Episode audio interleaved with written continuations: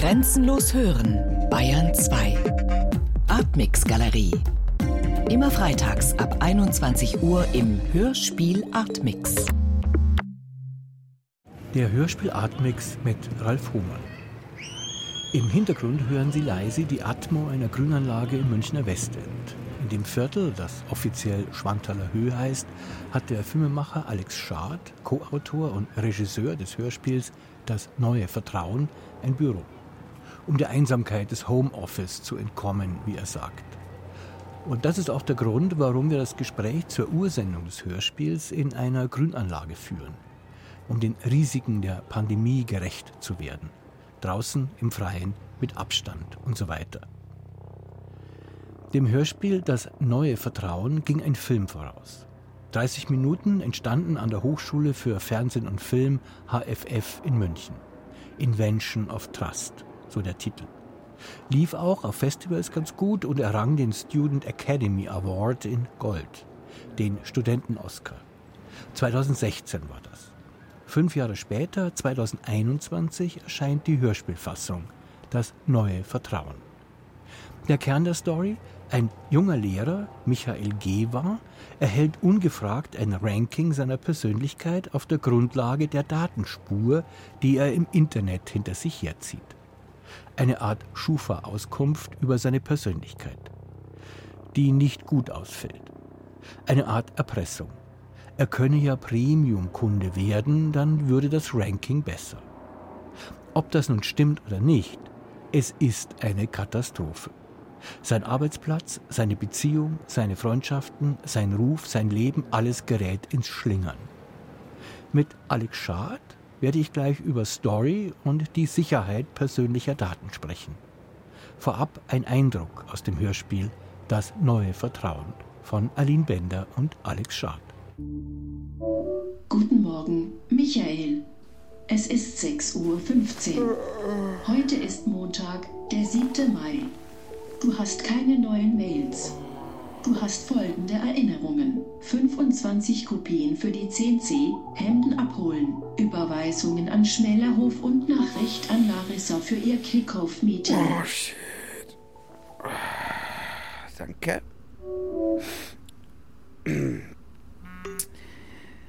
Hallo, guten Morgen, mein Herz. Ähm, mir ist eingefallen, dass du heute deinen Kickoff hast und ich wünsche dir ganz, ganz viel Erfolg dabei. Und ich bin mir sicher, dass du sie alle umhauen wirst und dass es ganz, ganz toll läuft. Ähm, melde dich doch gern danach mal und sag, wie es war und ich liebe dich. Tschüss. Frau Roth, guten Morgen. Sie sind ja schon hier. Morgen, Herr Ullmann. Ja, ich äh, wollte sicher gehen, dass der Laptop keine Probleme macht. Wegen des Kickoff-Meetings. Ah, ja, gut. Genau darüber wollte ich eh mit Ihnen sprechen. Okay. Setzen Sie sich doch. Vielen Dank. Frau Roth, machen wir es kurz. Wir haben uns für Herrn Lamprecht entschieden. Er wird nach Shanghai fliegen. Ein Ausschnitt aus dem Hörspiel Das neue Vertrauen von Alex Schad und Aline Bender. Dem Hörspiel ging ein Film voraus. Der Film hieß Invention of Trust. Aber wie wurde aus Invention of Trust das Hörspiel? Dadurch, dass ich vom Film komme, ist es, ist es ein wahnsinnig interessanter Prozess, weil du auf einmal eine Übersetzbarkeit brauchst für Dinge, die dir vorher banal einfach schienen. Also wenn eine Kamera auf eine Figur drauf gerichtet ist und die Figur guckt glücklich, dann spüre ich etwas dabei. Aber das glücklich schauen, das kann ich ja nicht in ein Hörspiel übersetzen. Also das bedeutet, wie schaffe ich banale Vorgänge und Emotionen, die einer Figur selber gehören, wie schaffe ich es, diesen Sachen einen Ausdruck zu verleihen? Und das ist dann oftmals ein Verbalisieren, dass Leute es ausdrücken müssen, was meistens so ein ganz kleines bisschen unelegant ist. Oder man, man muss es dann noch viel präziser durch die Mittel von beispielsweise Musik bekommt auf einmal einen viel größeren Stellenwert, weil Musik nicht mehr unter Bildern liegt, sondern wenn zeitgleich nichts passiert im Ton und ich höre nur Musik, ist das die einzige Emotion, die mir bleibt. Also das Hörspiel ist im besten Sinne eine Reduktion von all dem, was sonst einfach auch sehr oft ablenkt. Und von Begebenheiten, die ablenken und von Bildern, die zum Teil ablenken, auf das Wesentliche und das ist Sprache und Emotionen. Und ganz konkret in unserem Beispiel war die größte Herausforderung, wir erzählen aus einer Welt raus, die sehr über Big Data und Social Media funktioniert. Und die findet ja über Laptops und Handys statt. Beides macht jetzt leider aber keinerlei Geräusche. Also wenn in diesem Film noch unser Protagonist eine Mail durchlesen konnte, kann er das nicht mehr. Und während er früher noch eine SMS schreiben konnte, kann er das jetzt nicht mehr, weil man eine auditive Übersetzung dafür finden muss. Aber da hat uns dieses Mittel von der quasi Siri Alexa Stimme von dem Smart Home hat uns sehr geholfen, weil dadurch quasi Big Data und Social Media eine, eine Person innerhalb unseres Kosmos wird die dann auch beschimpft werden als akustische Mülleimer, oder? Genau, ganz genau. Zu der man irgendwie einen emotionalen Bezug hat, von der man geweckt wird und die man hasst und auf die man wütend ist und die man auch an die Wand schmeißt, wenn man sich von ihr beobachtet fühlt. Ist das auch der Grund, warum so oft Telefongeklingel ist in dem Hörspiel? Ja, ja, ja, total. Genau, das, das hängt damit zusammen, weil natürlich unsere Handys machen wahnsinnig wenig Geräusche. Also so diese Zeit von einem Nokia-Ton, der Klingelton, der symbolisiert, dass ich angerufen werde, die ist ja lange vorbei. Also wir haben sehr viel Stille eigentlich auf, uns, auf unseren Handys und die gilt es jetzt dann einfach in Vibration oder Handyklingeln oder irgendwie in eine, in eine Form zu übertragen, die eigentlich aus der wir so ein bisschen rausgewachsen sind, aber die dem Hörspiel immer noch sehr gut tut. Zeit für einen weiteren Ausschnitt aus dem Hörspiel das neue Vertrauen von Aline Bender und Alex Schad. Vielleicht sollten wir das erstmal unter vier Augen zu Ende führen. Lass uns mal bitte erwachsen bleiben. Was ist hier los? Peter hat einen Vorschlag. Michi, du musst jetzt in die Offensive gehen. Ich habe mal mit den Leuten von Be Good gesprochen und wir können das hier testweise für dich bekommen. Eine Kamera. Ja. 360-Grad-Blick, Mikrofone, die verarbeiten alles bei sich und du kannst es direkt auf deinem Laptop sehen. Wir können das einfach in deinem Klassenzimmer aufstellen. Und deine Gespräche und Bewegungen werden natürlich nicht aufgezeichnet. Die gucken einfach, wie viel du sprichst oder zuhörst, wie häufig du unterbrichst, ob du souverän oder unsicher bist. Du bist gestresst, genervt, ungeduldig, die schicken dir direkt eine Warnung und du kannst reagieren. Wie bitte? Ja. Gesten von Schülerinnen und Schülern werden auch analysiert. Sind sie aufmerksam? Sind sie gelangweilt? Du siehst es, kannst dich verbessern und jedem deine Ergebnisse zeigen. Du machst deinen Unterricht effizienter, die Kids steigern ihre Noten. Das war ein Ausschnitt aus dem Hörspiel Das neue Vertrauen und mit Alex Schad, einem der Autoren des Hörspiels, sitze ich nun hier in der Grünanlage im Münchner Westend. Dort der Nähe ist seine Produktionsfirma oder was ist, ist es jetzt? Ein Büro einfach? Mein, genau, mein Büro, mein Büro. Ich habe mir einen Ort hier angemietet, in den ich in denen ich jeden Morgen fahre und jeden Abend wieder zurückfahre nach Hause, um ein bisschen der pandemiebedingten Isolation zu Hause und dem Homeoffice weitestgehend zu entfliehen. Ja, sehr schön. Genau. Wir entfliehen auch dem, dem Homeoffice sozusagen, indem wir das Interview hier in der Grünanlage machen. Was mir beim Hörspiel hören sehr aufgefallen ist, und ich habe es mono gehört, also nicht mit großer Studio-Equipment, das sind trotzdem die Räume. Ich finde, dass dieses Hörspiel sehr viele, sehr unterschiedliche Räume hat.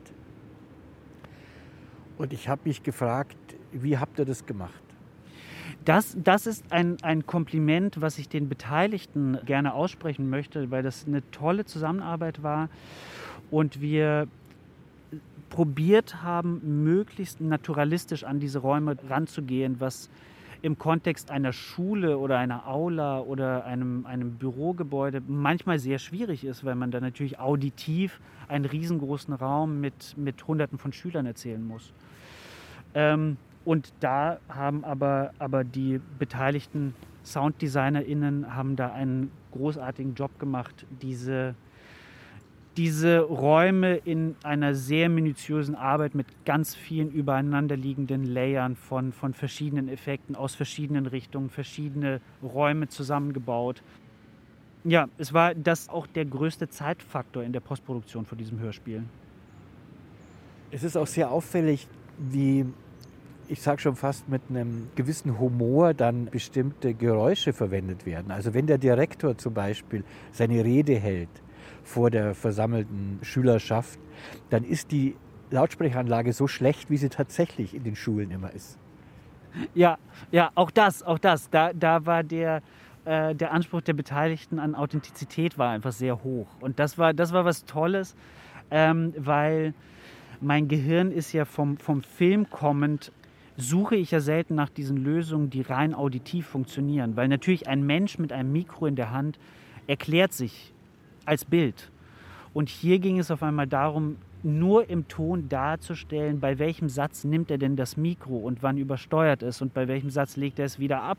Und das war was total Tolles, weil man natürlich in der Produktion grundlegend erstmal einen Raum hat mit zwei Menschen, die einander gegenüber sitzen. Und das war's.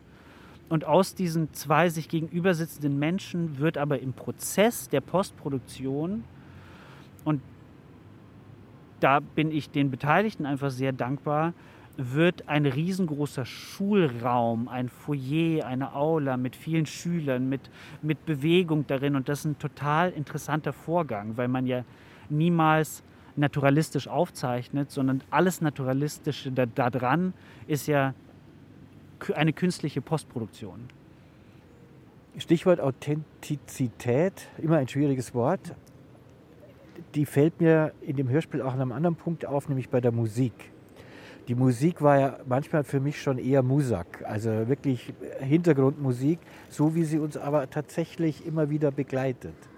Was ist so, das ist jetzt die Frage nach dem musikalischen Konzept, das da, oder nach dem kompositorischen Konzept, das für das Hörspiel wichtig war. Das kompositorische Konzept war eins, was ausgehend ist tatsächlich von dem, von dem Schlusslied, wenn man so will. Ist die, der Schlussmoment in dem Hörspiel ist, ähm, die, die Hauptprotagonistin Larissa, diese Freundin, begibt sich auf eine Reise nach Shanghai zu einem neuen Job und sagt quasi über ihre Kopfhörer in, in ihr Telefon, spiel mir ein Lied, das zu meiner Stimmung passt. So oder so ähnlich ist der O-Ton.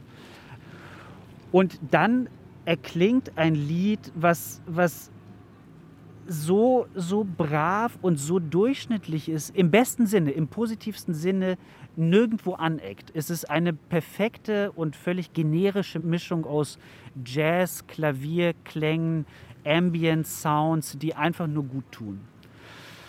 Und das fand ich ist etwas sehr Interessantes, weil das, weil das mit diesen Big Data-Empfehlungen zusammenhängt, die wir ja immer haben. Wenn Netflix mir irgendeinen Film vorschlägt, wird das nicht ein mutiger Arthouse-Film der 1960er Jahre sein, sondern ist es irgendein generischer Durchschnittsfilm, der sowieso jedem gefällt und deswegen trifft er wahrscheinlich auch auf mich zu.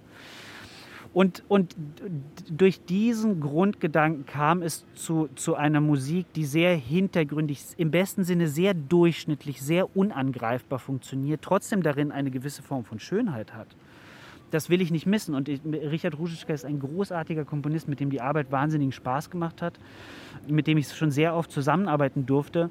Und unser, und unser Ansporn hier war etwas zu erschaffen, was wie, wie von Computerklängen generiert ist, die keine eigenen Emotionen haben. Also so das eine durchschnittliche Musik im besten Sinne. Erneut Gelegenheit für einen weiteren Ausschnitt aus dem Hörspiel Das neue Vertrauen von Aline Bender und Alex Schad. Warum bist du sauer auf mich? Warum, warum ich sauer auf dich bin, das kannst du dir doch denken, oder? Nein. Ich verstehe nicht, warum du denen glaubst. Vicky, die werden sich nicht alles ausgedacht haben. Okay, irgendwas daran wird schon stimmen. Was denn? Hm? Warum glaubst du das? Ich weiß nicht, ob ich's glaub. Keine Ahnung. Ich weiß nicht, was stimmt. Nenn mir ein Beispiel, bitte. Zum Beispiel? Ja. Zum Beispiel die Pornos, die du dir reinziehst. Ja, ist nicht gerade der Typ Frau, der eine besondere Ähnlichkeit mit mir Ist hat. das nicht irgendwie das Prinzip von Pornos? Ich weiß nicht, du wusstest, dass ich Pornos gucke, oder? Das wird nicht der Grund gewesen sein. Ist egal. Will nicht drüber reden. Nein, es ist nicht egal. Wenn du ein Problem hast, dann sag es oder lass es. Aber das finde ich gerade richtig zum Kotzen.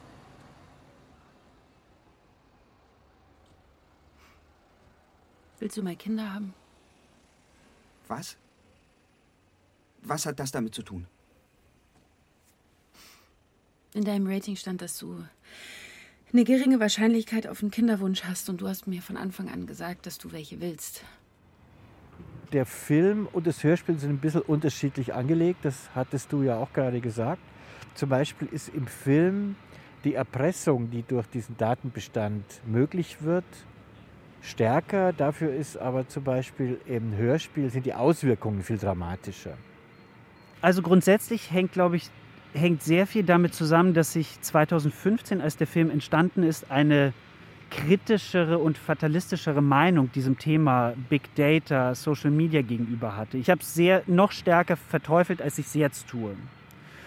Und so mit den, mit den fünf Jahren Unterschied, die dazwischen lagen, wollte ich in dem Hörspiel vermehrt porträtieren, dass es natürlich die negativen Seiten gibt, die finden bei diesem Lehrer statt, aber dass es dazu, und das ist quasi diese neue Entwicklung für das Hörspiel, dass es auch durchaus positive Auswirkungen davon geben könnte, von einem potenziellen Rating, das Leute bekommen, wenn sie denn gut dabei abschneiden. Und wie das den Beruf einer Frau verändert innerhalb einer Männerdomäne, die beruflich übergangen wird und dass man in diesem Hörspiel vermehrt, wo der Film noch eine Geschichte eines Lehrers war, der ein Rating bekommt und darunter leidet, ist das Hörspiel vielmehr die Geschichte eines Paares. Der Lehrer bekommt das Rating, leidet darunter, seine Freundin zeitgleich aber erhält neue berufliche Chancen aufgrund ihres Ratings. Und die Frage, wie diese Beziehung darunter leiden wird und ob es diese Beziehung schafft, diese Diskrepanz innerhalb des Ratings der beiden Menschen zu überstehen. Auf die Beziehung komme ich dann später nochmal.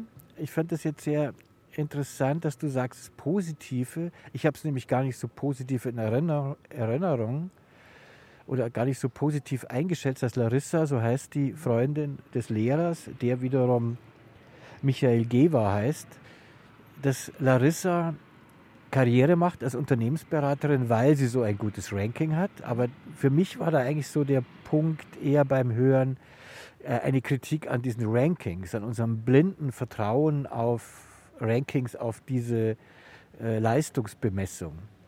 Spielte das überhaupt keine Rolle?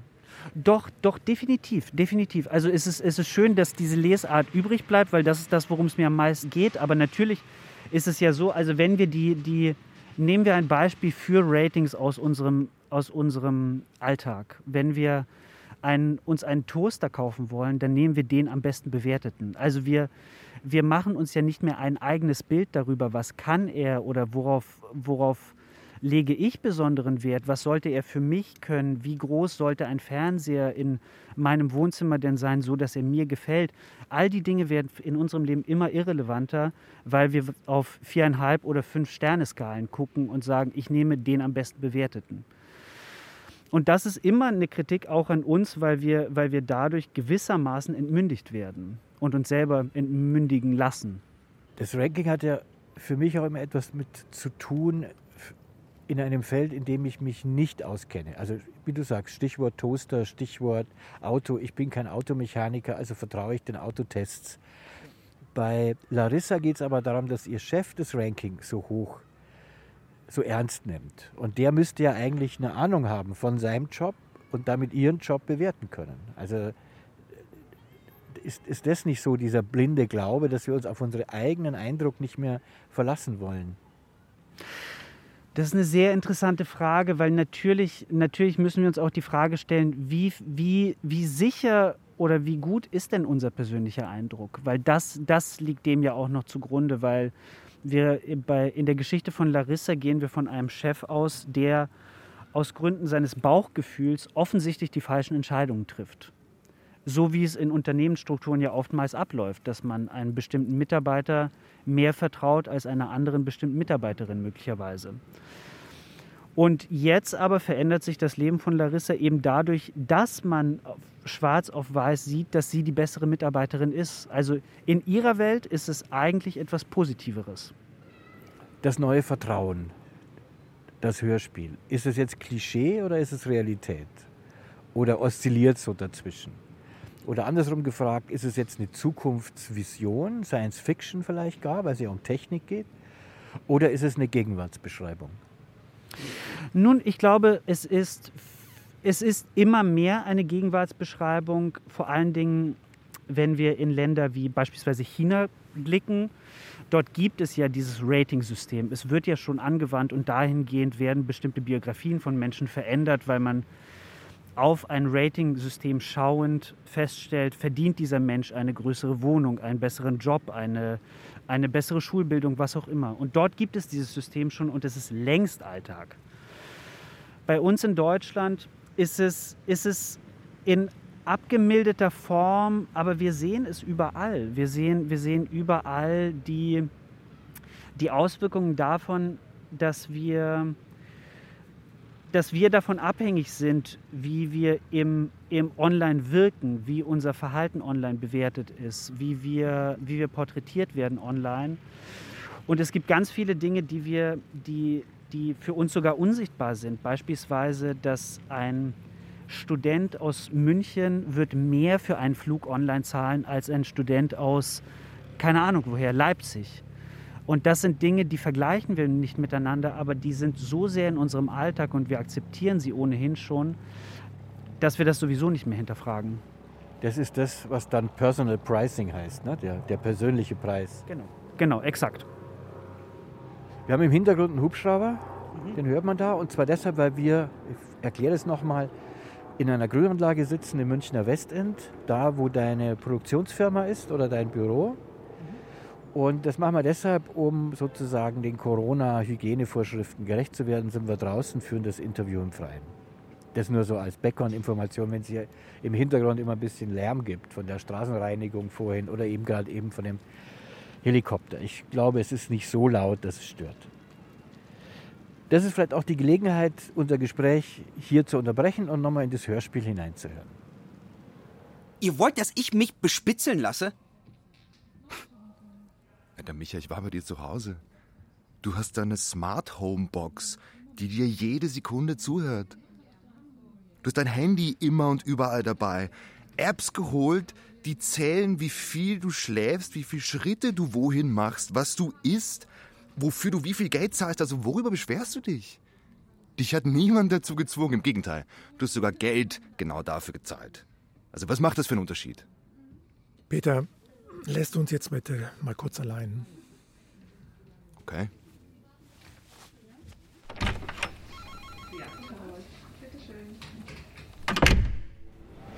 Das war ein Ausschnitt aus dem Hörspiel Das neue Vertrauen von Aline Bender und Alex Schad. Und mit Alex Schad bin ich jetzt hier in einer Grünanlage im Münchner Westend. Da hört man schon wieder im Hintergrund ein Feuerwehrfahrzeug. Wir sind hier in einer Grünanlage und zwar deshalb, um die pandemiebedingten Hygienevorschriften einzuhalten. Abstand, im Freien ist es besser als drinnen und so weiter. In dem Hörspiel war für mich ein sehr wichtiger Satz, wenn du nicht dafür zahlst, dann bist du nicht der Kunde, du bist das Produkt, das verkauft wird. Der hat mich, der verfolgt mich seitdem der Satz. Was heißt denn das konkret? Dieser Satz ist auch tatsächlich ein sehr, ein sehr zentrales Thema und das war er schon beim Film und ist es bis ins Hörspiel reingeblieben. Diesen Satz muss man verstehen als etwas, wir benutzen Plattformen, benennen wir sie und sagen, es geht um, konkret um Facebook, um Instagram, um WhatsApp, die ja ironischerweise sowieso alle drei zusammengehören. Aber wir benutzen diese Plattformen und wir zahlen kein Geld dafür.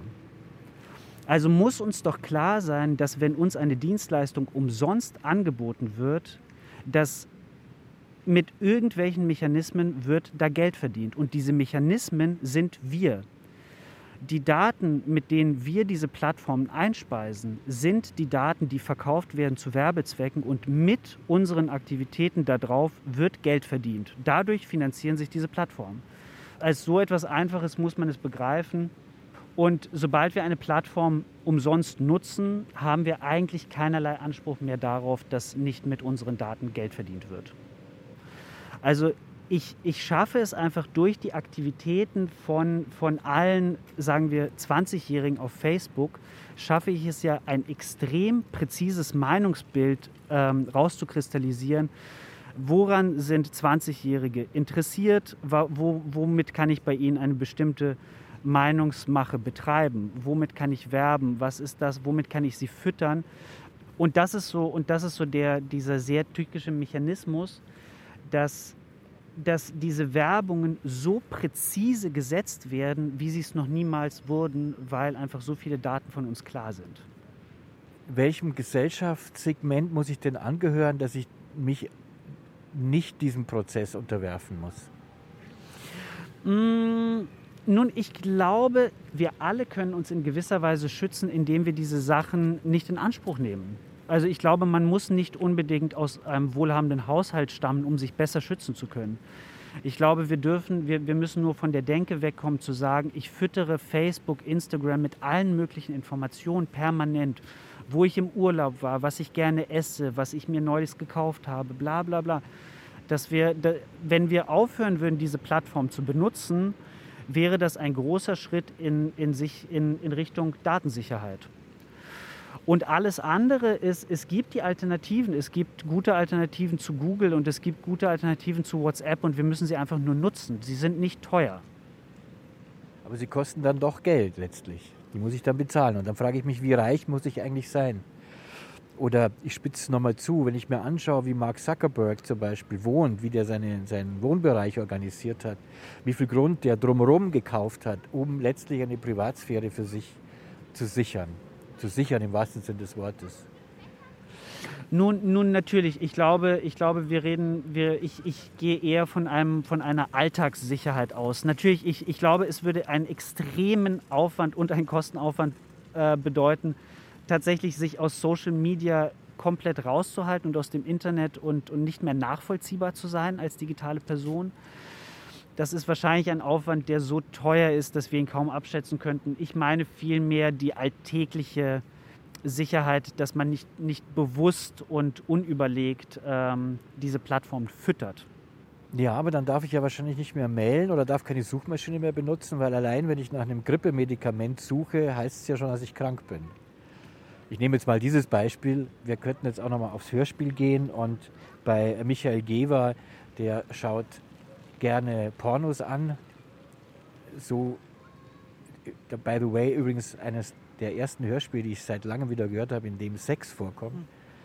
Vielleicht hat das auch was damit zu tun, dass es aus einem Film adaptiert ist. Mhm. Aber der schaut natürlich bestimmte Sachen an, der interessiert sich für bestimmte Dinge und daraus konstruiert ein Algorithmus dann eine Persönlichkeitsstruktur, von der er sagt, das ist er gar nicht. Korrekt, ja. Also ich meine, wir können uns, wenn wir beim, beim Grippemedikament bleiben, ist es natürlich die Frage, welche Suchplattform benutzt du? Wenn ich über Google ein Grippemedikament suche, es bei Amazon kaufe und dann über WhatsApp meinem besten Freund schreibe, übrigens, ich habe mir das gekauft, dann kann ich nicht erwarten, dass es nicht nachvollziehbar ist, dass ich mir ein Grippemedikament gekauft habe. Ich kann aber bestimmte andere Plattformen benutzen. Ich kann DuckDuckGo benutzen. Ich kann immer noch in einen Supermarkt gehen und mir nicht jeden Quatsch einfach online kaufen. Also die Möglichkeit gäbe es schon, aber wir nisten uns halt natürlich in einer krassen Bequemlichkeit einfach ein. Dass ich es toll finde, absolut jeden erdenklichen Kleinkram über Amazon zu bestellen. Und das ist etwas, dazu zwingt uns niemand. Aber uns ist klar, dass diese Daten ausgewertet werden in irgendeiner Form, weil wir ja dann doch immer Kaufempfehlungen bekommen oder irgendetwas, was mich eventuell interessieren könnte. Daraus speist sich ja das Ganze, aus meiner Vielzahl an Käufen. Genau, und in diesem, in diesem konkreten Beispiel der Figur ist es ja etwas, also ich weiß natürlich, dass Sehen von Pornos ein, ein bisschen totgeschwiegen wird in unserer Gesellschaft, aber trotz allem ist es ja so, dass dieser Lehrer völlig alltägliche Dinge tut. Er macht nichts Kriminelles und er macht nichts Geheimes oder Verbotenes, sondern es sind eigentlich, zumindest aus einer Männerwelt heraus, ziemliche Banalitäten, die er da tut, ähm, aus, denen, aus denen ihm dann dieses Rating erstellt wird. Das Hörspiel beginnt mit einer Szene in der Schulklasse, das Referat eines Schülers über Kafkas Verwandlung. Das ist jetzt die Frage für alle Deutschlehrer und Deutschlehrerinnen. Warum gerade Kafka und warum gerade die Verwandlung? Also diese, diese grundsätzlich kafkaeske Situation von einem Lehrer oder von einer Person, der gesagt wird, du bist schuldig gesprochen für dein Verhalten und du wirst jetzt dämonisiert in der Gesellschaft, ist etwas sehr, sehr, sehr Tolles, also eine tolle dramaturgisch antreibende Kraft für dieses für diesen ehemals Film und jetzt Hörspiel. Das, was uns, uns konkret an der Verwandlung interessiert hat, ist diese Grundsituation von Samsa, von dem sich abgewandt wird. Seine ganze Familie, sein soziales Umfeld distanziert sich von ihm von heute auf morgen. Und diese Situation ist etwas, was uns bei, bei Kafka und explizit in der Verwandlung sehr inspiriert hat. Das ist ja im Hörspiel das neue Vertrauen noch stärker als im Film. Im Hörspiel verlassen ihn, also dem Lehrer Michael Geber, tatsächlich sein gesamter Freundeskreis und, das kann man vermuten, auch seine Freundin Larissa. Da ist dann der berühmte Schlussschnitt, bevor man es dann so ganz genau weiß. Im Film wird er ja gerettet. Im Film rettet ihn sozusagen eine Talkshow mit einem gewissen Sascha, der jetzt nicht Lobo heißt, und der das so erklärt, dass, er sechs, dass sechs Millionen Menschen davon betroffen sind, von diesem Algorithmus, der ein falsches Rating oder ein, ja, ein, ein Rating erstellt, mit dem man dann Menschen erpresst. Das ist ja eigentlich die Story. Äh, das Rating wird veröffentlicht, es ist negativ und dann kann man Premium-Kunde werden und dann ist es irgendwie besser. Warum rettet der Film diese Figur und warum das Hörspiel nicht? Oh, das, das ist tatsächlich eine sehr spannende Frage, über die ich noch nicht nachgedacht habe. Vielleicht hängt das mit der, mit der Heldenhaftigkeit, die man ja probiert, in Filme reinzupacken, in irgendeiner Form, dass man dann doch weniger eine Tragödie erzählt als das, das rettende Happy End am Ende. Danach sehnt man sich ja irgendwie so in, in der inneren Filmlogik. Und vielleicht habe ich mit 25 damals habe ich mehr daran geglaubt als mit 30 jetzt. Vielleicht glaube ich nicht mehr an eine Welt, wo der rettende Ast kommt, an dem man sich dranhängen kann. Vielleicht ist es einfach so, dass ich jetzt der Meinung bin, dass wenn wir so tief in dieser Abwärtsspirale von einer gläsernen Durchsichtigkeit schon ohnehin stecken, dass es da quasi keinen Ausweg mehr gibt. Vielleicht gibt es nicht das eine rettende Gesetz oder das die eine rettende Entwicklung, die uns alle davor schützt, sondern wir hätten früher darüber nachdenken sollen. Und vielleicht fand ich das im, im Hörspiel etwas Interessanteres, über eine tendenzielle Tragödie nachzudenken bei diesem Menschen oder den Gedanken einer Tragödie noch weiterzuführen. Im Hörspiel ist ja auch die Beziehung viel wichtiger. Und das ist ja so auch der Schluss. Unter anderem gibt es da so einen Punkt, an dem es auseinanderbricht. Das ist die Frage nach dem Kinderwunsch.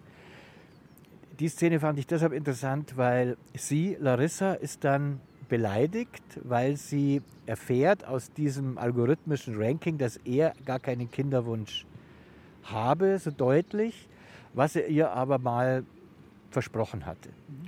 Ich finde das deshalb so doppelt ambivalent, weil sie, die, für die dieser Kinderwunsch an dem Punkt so wichtig wird, dass sie das Ranking da so ernst nimmt und dann die Beziehung anfängt, den, den, den, den äh, Spalt äh, zu kriegen, weil sie ja diejenige ist, die eigentlich mit, mit Kindern überhaupt nichts zu tun hat, sondern klar auf ihre Karriere fixiert ist und die finden in ihrem Leben nicht statt, Kinder. Das mag dann so ein Traum oder so ein Begehren sein. Bei, auf der anderen Seite ist es ja gerade bei ihm, bei Michael Geber, bei Michael so, dass er ja als Lehrer permanent mit Kindern zu tun hat. Ja? Also das finde ich so ein, so ein interessantes Ding. Das heißt, für ihn ist das ja gar kein Begehren oder Traum, sondern da ist, sind Kinder absolute Realität seines Alltags. Mhm. Und deshalb fand ich dann diesen Spalter so interessant, weil da geht es für mich schon auch um das Vertrauen oder um das neue Vertrauen. Wem vertraut sie jetzt? Vertraut sie mehr seinen Äußerungen oder ihrer persönlichen gemeinsamen Kommunikation? Vertraut sie mehr ihrer Beziehung oder vertraut sie wirklich dem Algorithmus? Ja, da, das ist diese, diese total spannende und komplexe Frage, die mich an diesem Thema so sehr interessiert, weil, weil zusätzlich ähm, zu ihr, wem, wem vertraut sie, was eine total berechtigte Frage ist, stelle ich mir auch die Frage, wem vertraut er selber? Also selbst bei ihm, selbst bei ihm im Kopf löst dieser, diese Information, ich habe offensichtlich keinen Kinderwunsch, löst einen Gedankenprozess aus. Also vielleicht ist es ein Thema, über das er länger nicht mehr nachgedacht hat, dass man wie, wie wenn man, keine Ahnung, in seinen Mitte 20ern oder Anfang 30ern ist und sich irgendwie darüber bewusst ist zu sagen, ja, ja, ich werde irgendwann mal Kinder haben. Und dann kommt auf einmal die App, die, du, die dir sagt, hier steht es schwarz auf weiß, du willst gar keine Kinder. Und auf einmal löst es in ihm auch diesen Prozess aus, zu sagen, ich weiß, ich habe mir die Frage vielleicht auch schon länger nicht mehr gestellt, Vielleicht habe ich dir auch ein falsches Versprechen mal gemacht. Aber dass auf einmal so dieses, die inneren Wünsche und Sehnsüchte dieses Paares werden durch diese App und durch dieses Rating nach außen gekehrt. Und auf einmal liegt alles auf dem Tisch ausgebreitet und man sagt, wie viel Erfolgschance haben wir, wer will von uns beiden Kinder und wer nicht, wer profitiert mehr von dieser Beziehung. Und, und mit diesen ganzen Informationen, die auf dem Tisch liegen, fängt man auf einmal an, sich darüber auszutauschen, macht unsere Beziehung dementsprechend noch Sinn oder nicht. Ein Austausch, der für den dieses Paar vielleicht noch fünf Jahre gebraucht hätte, vielleicht zehn, vielleicht zwanzig, vielleicht, vielleicht ist es das Beste, was ihnen passieren könnte, dass man jetzt auf einmal alles schwarz auf weiß hat und gezwungen ist, sich darüber zu unterhalten. Und diese Ambivalenz, diese Komplexität davon, dass es nicht per se etwas Schlechtes ist, dass es per se etwas ist, worüber man sich in dieser Situation austauscht, das fand ich was wahnsinnig Tolles, weil es, es gibt nicht die Antwort von richtig und falsch in dieser Situation. Ist das denn das neue Vertrauen? Oder was ist das neue Vertrauen? Das Neue am Vertrauen? Nun, nun, im Grunde genommen ist es doch so, dass wir die Meinung, die ich mir über eine Person bilde, aktuell in unserer, in unserer Welt, bilde ich mir auf, auf Grundlage von Instagram oder Facebook. Wenn ich ein Interesse an irgendeinem Mann habe oder an irgendeiner Frau, dann, dann, dann erfahre ich über Instagram, was ist das für eine Person? Was isst sie gerne? Was macht sie für Sportarten? Wo fährt sie gerne hin in Urlaub? Ähm, wie verbringt sie ihre Montagabende? Wer sind ihre Freunde und so weiter und so weiter? Das heißt, noch bevor ich ein einziges Wort mit einem Menschen gesprochen habe, habe ich schon alle Infos aus dem Internet gesammelt. Das ist ja gesellschaftlich etwas, ein, ein völliges Novum. Das gab es ja nie in dieser Form. Und dann ist tatsächlich die Frage, wem schenke ich jetzt mehr Glauben oder wo, woran möchte ich glauben? Möchte ich an diese Person glauben, die mir gegenüber sitzt und der ich Fragen stellen kann? Oder möchte ich an dieses Bild dieser Person glauben, was mir Social Media so vorgibt? Und in was davon habe ich mich eigentlich verliebt? Habe ich mich in die Idee dieser Person auf Instagram verliebt, so wie sie vorgibt zu sein? Oder setze ich mich mit der Person wirklich auseinander, die vor mir sitzt? Und dementsprechend verändert das, glaube ich, schon unser Vertrauen, weil ja, weil ja sehr viel, sehr viel Meinung darauf beruht, was wir im Internet lesen, hören oder uns gesagt wird. Und wir, glaube ich, immer, immer fauler darin werden, wirklich vor die Tür zu gehen und wirklich Dinge herauszufinden und zu erleben, sondern viel mehr uns darauf ausruhen, was, ist, was sind es denn für Informationen, die ich von meinem Sofa aus bekomme über eine Sache. Und das reicht uns dann meistens auch aus bedanke mich sehr bei Alex Schad, mit dem ich hier in einer Grünanlage im Münchner Westend sitze. Corona-bedingt machen wir das Interview hier und sein Hörspiel heißt Das neue Vertrauen. Es ist entstanden zusammen mit Aline Bender und zu hören ist das Hörspiel Das neue Vertrauen im Hörspielpool des Bayerischen Rundfunks, hörspielpool.de. Vielen Dank für das nette Gespräch. Das war das Gespräch zur Ursendung im Hörspiel Artmix. Am Mikrofon sagt Servus Ralf Hohmann.